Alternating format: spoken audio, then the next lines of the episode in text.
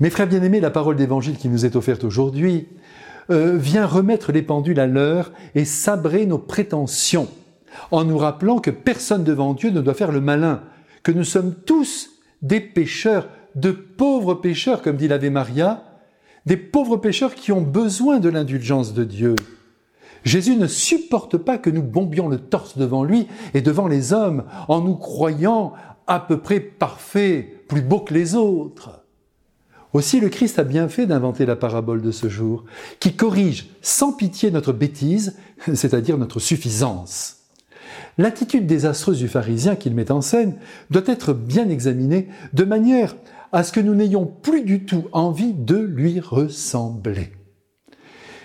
Mais au fond, dites-moi, qu'est-ce que le Christ reproche à ce pharisien qui semble irréprochable sur le plan moral et religieux?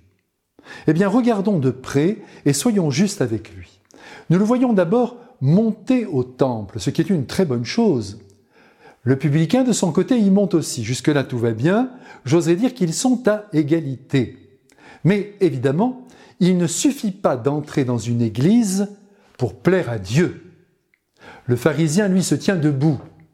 Ainsi Jésus le représente, en précisant qu'il prie intérieurement. On peut donc prier en silence, prendre le temps de la prière et prier de travers, en étant habité par des pensées qui ne plaisent pas à Dieu.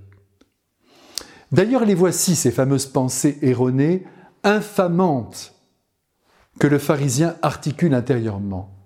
Merci, merci, mon Dieu, de me garder au-dessus de la mêlée où les autres hommes se vautrent. Je ne suis pas adultère, je ne suis pas un voleur, je ne suis pas comme ce publicain qui est là-bas, au fond de l'église. Et entre nous, amis qui m'écoutez, nous n'avons aucune raison de ne pas le croire, ce pharisien. Et là, nous comprenons que si le fait d'être fidèle à la loi morale, ce qui est une bonne chose, nous autorise à montrer du doigt les déficiences d'autrui, le Christ ne nous bénit pas. Il n'en a rien à faire de notre prétendue droiture et pureté. Il se moque pas mal d'ailleurs de nos jeûnes, de nos prières, de notre générosité à l'égard des œuvres d'Église. Tout cela peut à ses yeux n'avoir aucune valeur si nous nous servons de ces réalités pour nous croire plus près de Dieu que le pauvre publicain qui se trouve au fond de l'Église. Moi, monsieur, je suis un vrai chrétien, je communie tous les dimanches, je ne suis pas comme tous ces gens qui ne pratiquent plus et qui s'égarent loin de Dieu.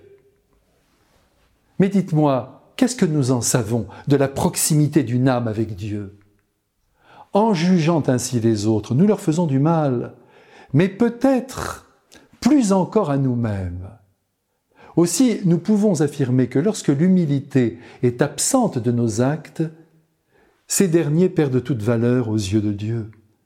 Le drame de ce pharisien, c'est qu'il s'imagine plaire à Dieu notre Père, parce qu'il se conduit bien, mais les choses ne sont pas si simples, car Dieu ne supporte pas cet irrespect qu'il exprime à l'égard de son frère humain.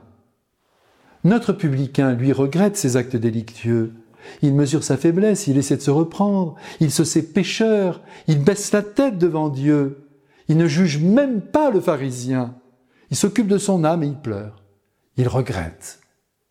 Et Jésus nous dit qu'il vient par là de remonter dans les bras de son Père, le Père du ciel, et d'être recréé par son amour. Quant au pharisien, idiot, il est parti comme il est arrivé, sûr d'avoir reçu la bénédiction de Dieu, mais pour l'heure, il n'a reçu qu'une bonne claque de sa part.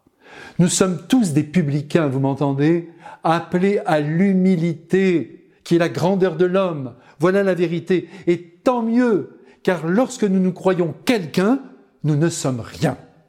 Soyons donc humbles, et nous serons bénis au nom du Père et du Fils et du Saint-Esprit. Amen.